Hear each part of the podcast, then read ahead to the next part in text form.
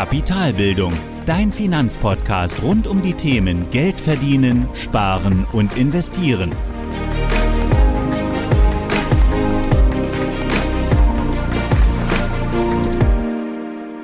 Hallo und willkommen zu einer weiteren Folge meines Podcasts. Ich bin Thorsten von Kapitalbildung und heute gehen wir dann den vierten Teil der Miniserie an. Letztes Mal haben wir über Immobilien gesprochen und heute geht es um Gold. Und wie beim letzten Mal oder bei den letzten Malen auch, gibt es auch heute wieder die gleiche Reihenfolge. Wir, wir schauen zuerst, was Gold genau ist, dann gehen wir in die Details und zum Schluss gibt es dann das praktische Wissen und auch meine ganz persönliche Einschätzung zum Thema Gold. Lass uns also direkt starten und zuallererst eine Definition des Begriffs herleiten, um wieder ein gemeinsames Verständnis zu haben. Und Definition von Gold ist im Prinzip ganz einfach, Gold ist ein endliches Element der Erde, das weltweit gehandelt und akzeptiert wird. Das ist erstmal die Definition und zu Gold gibt es natürlich aber noch weitere Fakten, die du kennen solltest. Also zum einen, Gold kann man bisher einfach nicht künstlich herstellen. Gold notiert in US-Dollar, also der aktuelle Goldpreis ist immer in US-Dollar ausgewiesen. Dieser Goldpreis gilt üblicherweise immer für eine Feinunze Gold und eine Feinunze Gold sind 31,1034768 Gramm. Und die Feinunze ist der Standard-Massemaß für alle Edelmetalle, also auch für Silber oder Palladium. Und bisher lag der höchste je erreichte Goldpreis bei 2071,96 Entschuldigung, 69 US-Dollar. Und das war am 7.8.2020, also das ist gar nicht so lange her. Der aktuelle Goldpreis, also am Tag der Aufnahme heute, das ist der 17.11., da liegt der Goldpreis bei 1888 äh, Dollar 54 und in Euro sind das dann 1593,21 Euro. Gold gibt es bereits seit gut 6000 Jahren und aktuell sind auch gut 200.000 Tonnen Gold im Umlauf. Und es kommen jährlich nur 3.500 Tonnen durch den Goldabbau dazu. Also eine sehr geringe Menge im Vergleich zum gesamten in Umlauf befindlichen Gold. Die drei größten Geld- oder goldfördernden Staaten sind eben China, Australien und Russland. Erst an vierter Stelle kommt die USA. Der größte Teil des Goldes geht eben in die Schmuckindustrie, ein weiterer Teil geht an den Investmentmarkt, also an den Goldmarkt, und ein weiterer Teil geht an die Notenbanken, die sich eben Gold als Goldreserven halten.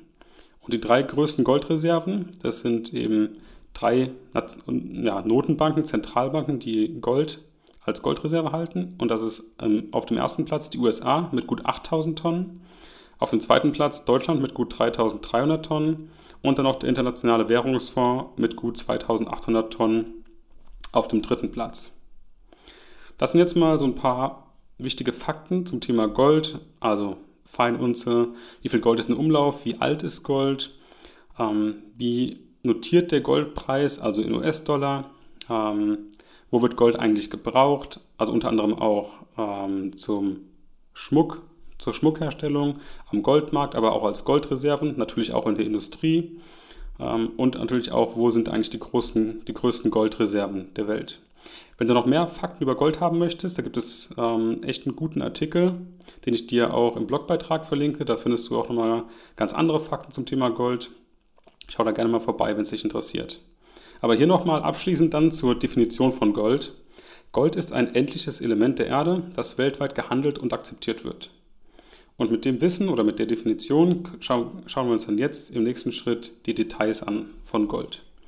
Und das erste Detail, das sind, ist eben die Goldart oder die Goldarten. Und hier ist es wichtig zu wissen, dass wenn wir über Gold sprechen, wir immer über das sogenannte Anlagegold sprechen. Und Anlagegold, das sind weltweit akzeptierte Goldmünzen und Barren. Und am bekanntesten ist hier wohl der Krügerand, der eben exakt eine Feinunze schwer ist. Aber es gibt auch andere Münzen, Goldmünzen, wie beispielsweise ähm, den Maple Leaf aus Kanada, den American Eagle aus den USA. Ähm, das sind eben weltweit bekannte und akzeptierte Goldmünzen und damit auch Anlagegold. Kein Anlagegold zum Beispiel ist der Schmuck vom Juwelier, also Goldschmuck vom Juwelier oder auch historische Goldmünzen. Das Wichtige dabei ist, dass das Anlagegold, über das wir sprechen, dass das eben komplett steuerfrei ist. Heißt also, du musst beim Kauf keine Mehrwertsteuer bezahlen und beim Verkauf musst du auch deinen Gewinn nicht versteuern. Also zumindest dann, wenn du das Gold, das Anlagegold länger als ein Jahr besitzt. Wenn wir jetzt also über Gold sprechen, dann meinen wir immer in dieser Folge das Anlagegold.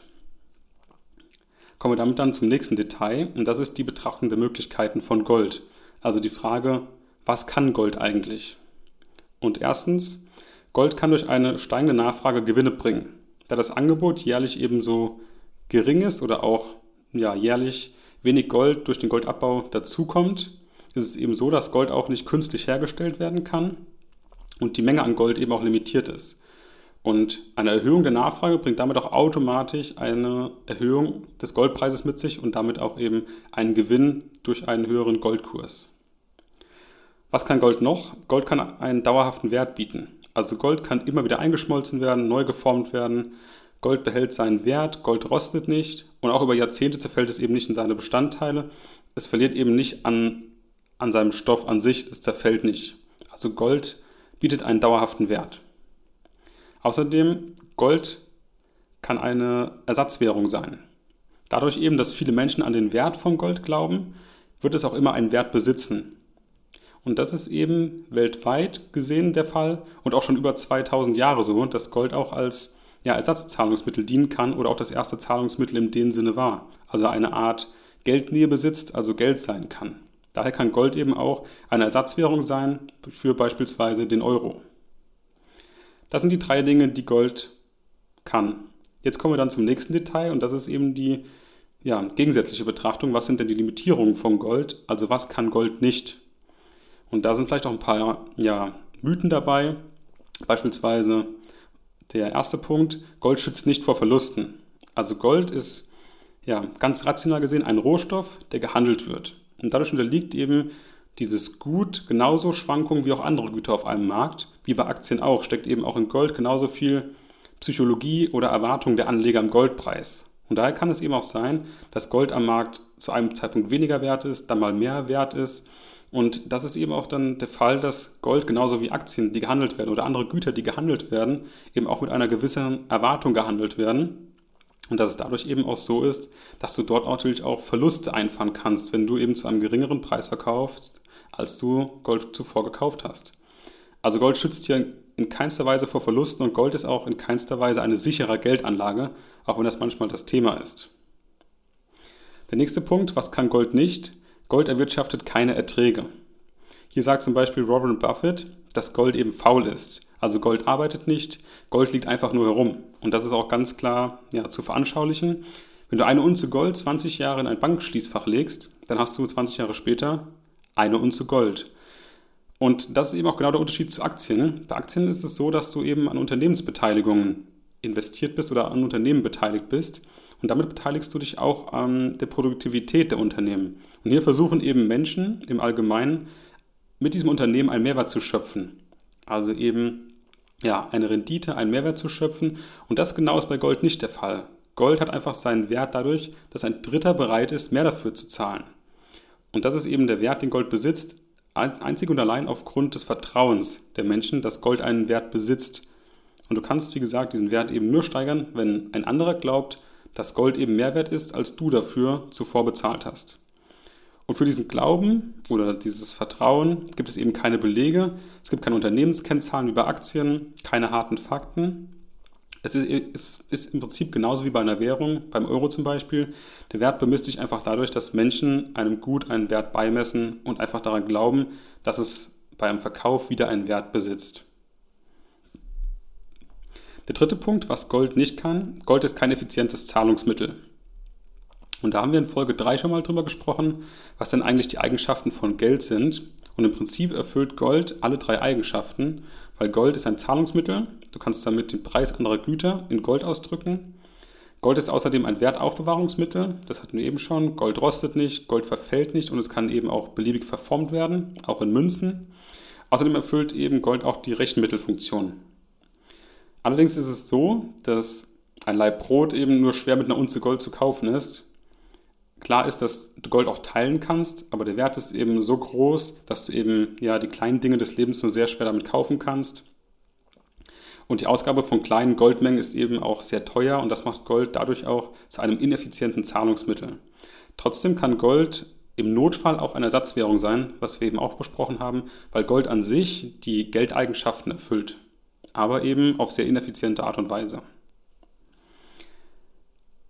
Damit kommen wir dann zum nächsten Detail und das ist dann die Frage, was sind denn die Treiber des Goldpreises? Also wodurch wird eigentlich der Goldpreis bestimmt? Und das sind auch drei Punkte. Der erste Punkt ist der Leitzins. Und zwar ist es so, dass der Goldpreis steigt, wenn der Leitzins sinkt und umgekehrt. Das liegt einfach daran, dass wenn beispielsweise Leitzins steigt, die Opportunitätskosten für Gold zu hoch sind.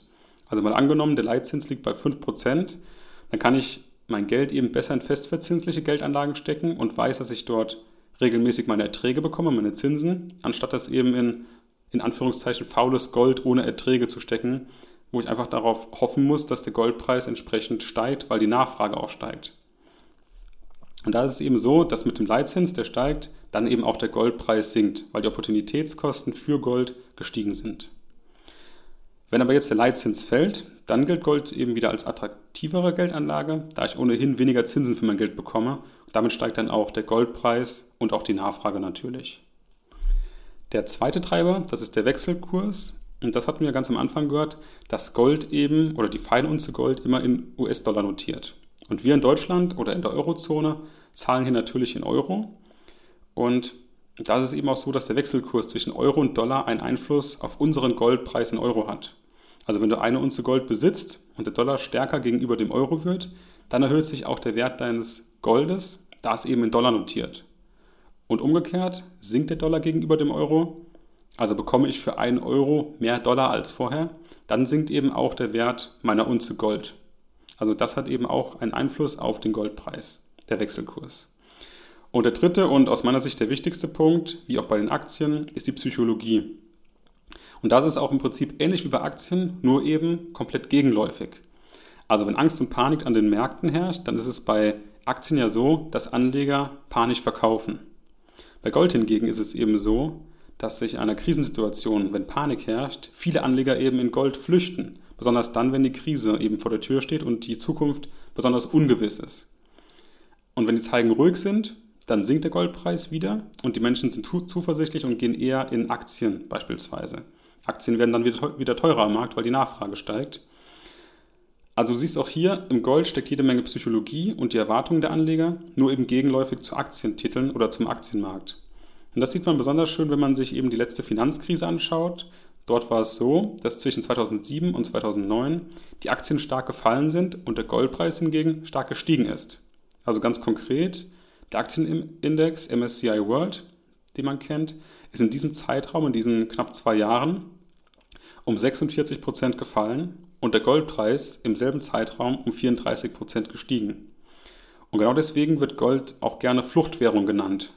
Wenn es an der Börse dann eben so richtig kracht und die Zukunft ungewiss ist und keiner weiß, wie es weitergehen soll, ob unser jetziges System überhaupt so funktioniert, wie es aufgestellt ist, dann flüchten sich eben viele Anleger in Gold in den sicheren Hafen um eben einen festen, greifbaren Wert zu haben, der seit Tausenden von Jahren Bestand hat und immer einen Wert besessen hat. Und dadurch mit der höheren Nachfrage steigt dann natürlich auch der Goldpreis. Das waren jetzt erstmal alle wichtigen Details zum Gold und wir kommen dann jetzt zum praktischen Wissen. Und der erste Punkt ist hier natürlich, wie kaufst du eigentlich Gold? Und im Prinzip kannst du Gold auf zwei Arten kaufen. Der erste Punkt oder die erste Art ist der physische Weg. Und physisch bedeutet eben, dass du das im sogenannten Tafelgeschäft bei Banken oder Goldhändlern kaufst. Und hier kannst du Gold im Wert von bis zu 2000 Euro komplett anonym kaufen und auch steuerfrei kaufen. Wenn du über 2000 Euro an Goldwert kaufst, dann musst du dich eben ausweisen mit deinem Personalausweis und dein Kauf wird registriert. Der Kauf an sich ist aber trotzdem noch steuerfrei, solange wir von Anlagegold sprechen. Das, was wir vorhin schon besprochen haben. Wenn du dir jetzt Gold kaufen möchtest, dann verlinke ich dir mal die Bank, ähm, bei der auch ich Gold gekauft habe. Und zwar im Tafelgeschäft, also physisch. Hier kannst du auf jeden Fall sicher sein, dass das wirklich zertifiziertes Gold ist und dass du auch zum aktuellen Tagespreis kaufst. Den Link dazu findest du dann im Blogbeitrag. Der zweite Art oder die zweite Art, der zweite Weg, das ist eben virtuelles Gold und hier gibt es mehrere Wege in Gold zu investieren. Über Goldkonten, Goldsparpläne, Goldzertifikate, Aktien von Goldminenunternehmen und auch ETFs, die auf solche Aktien investieren. Also ein, ja, viele indirekte Wege eben virtuell in Gold zu investieren. Und bei diesen genannten Formen ist es immer so, dass du eben nur virtuell beteiligt bist am Goldmarkt, am Goldgeschäft, an einem Unternehmen, das mit Gold sein Geld verdient.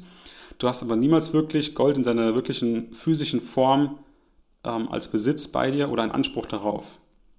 Das ist eben der Unterschied zum physischen Gold. Und hier kommt eben noch eine dritte Art ins Spiel, eine Art Mischform aus virtuell und physisch, und das ist das sogenannte Xetra-Gold oder das Euwax-Gold. Und hier ist es so, dass du zuerst einmal dein Geld virtuell investierst, aber mit diesem Investment hast du dir eben auch den Anspruch gekauft, dass dir dieses Gold physisch ausgeliefert wird. Und du kannst diesen Anspruch geltend machen, du kannst aber auch einfach diese Ansprüche genauso wie Aktientitel handeln und dadurch eben auch schneller Kursgewinne realisieren, wenn du das möchtest. Aber du kannst auch genauso gut dieses Gold ausliefern lassen. Du hast also einen, einen Anspruch darauf, dass Gold, was du virtuell erstmal besitzt, dir auch physisch liefern zu lassen und somit wird es dann eben auch zu physischem Gold. Das sind die beiden Arten, physisch und virtuell. Und das ist im Prinzip auch alles, was du wissen musst zum Gold. Und damit kommen wir jetzt auch zu meiner persönlichen Einschätzung und die Frage, ob du wirklich Gold benötigst in deinem Portfolio. Und einfach gesagt, glaube ich nicht, dass man Gold zwingend benötigt. Trotzdem finde ich, dass Gold eben eine Überlegung wert ist, dass man sich auf jeden Fall anschauen soll. Nicht als Investment, sondern eben als eine Art Stabilitätsanker, als eine Art Wertaufbewahrung. Und wenn du für dich eben akzeptierst, dass Gold keine Gewinne erwirtschaftet, sondern nur über den Glauben seinen Wert steigern kann, dann kann es auf lange Sicht sinnvoll sein, einen kleinen Teil seines Vermögens auch in Gold zu packen, wenn du diese, ja, sag mal, negativen Punkte akzeptierst und Gold als das siehst, was es ist, nämlich kein Investment, sondern eben ein, eine Wertaufbewahrung, ein Stabilitätsanker. Und eine gute Daumenregel ist hierbei, 5 bis 10 Prozent deiner Vermögenswerte kannst du in Gold investieren. Und das macht aus meiner Sicht auch Sinn, weil Gold immer schon einen Wert hatte und damit eben auch ganz sicher in Zukunft einen Wert hat oder zumindest in unserer Lebenszeit, solange wir leben, einen Wert haben wird. Und das ist dann eben auch egal, ob es dann noch den Euro gibt, den US-Dollar, Pfund oder sonst irgendeine Währung gibt. Gold besitzt immer einen Wert und du kannst diesen Wert immer auch in einer beliebigen Währung ausdrücken. Und im Unterschied zu einer Währung, wie dem Euro beispielsweise, kann Gold eben auch nicht künstlich vermehrt werden. Also Gold ist endlich und Gold ist dadurch eben auch ein Stück weit inflationssicher und eben auch weltweit akzeptiert. Die Zentralbanken können beispielsweise beliebig viele Euroscheine drucken, aber Gold ist wie gesagt begrenzt, eben erstmal in seinem Umlauf und es kommen jährlich nur gut 2% oder weitere 2% obendrauf durch den Goldabbau. Wenn also die Nachfrage jetzt steigt von Gold, dann steigt eben auch der Goldpreis. Beim Euro ist es so, dass wenn die Geldnachfrage steigt, die Notenbanken eben auch genau diese Nachfrage durch ein Mehrangebot bedienen kann, indem sie einfach mehr Geld druckt. Ein weiterer Vorteil, den ich hier sehe, ist definitiv noch die Gegenläufigkeit zum Aktienmarkt. So ist es beispielsweise in einer Krise, dass die Aktienkurse zwar fallen, aber der Goldpreis eben gegenläufig steigt. Und dadurch kannst du auch außerhalb der Aktienmärkte dein Portfolio noch weiter diversifizieren, noch weiter streuen, eben noch eine weitere Anlageklasse hinzupacken, wenn du möchtest. Gold solltest du also wirklich dann im Prinzip als Notgroschen sehen, als Stabilitätsanker in der Krise oder als weitere Diversifikation deines Vermögens.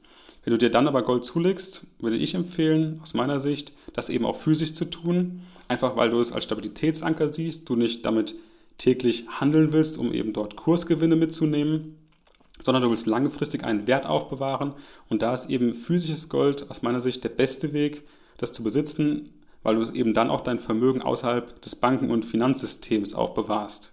Weil die Idee wäre ja dann im Prinzip im Krisenszenario, wenn es soweit kommen sollte, dann eben noch einen Wert zu haben, auf den du dich verlassen kannst, der auch außerhalb dieses Banken- und, und, und Finanzsystems einen Wert hat. Und genau das macht eben physisches Gold im Vergleich zu diesem virtuellen Gold. Und das sollte eben auch dann die Idee sein, Gold als Stabilitätsanker, immer liquide sein, unabhängig von Dritten. Wenn du dir dann eben Gold physisch kaufst, über das Tafelgeschäft, dann kauf am besten Standardgold, also bekannt und weltweit akzeptierte Münzen oder Barren.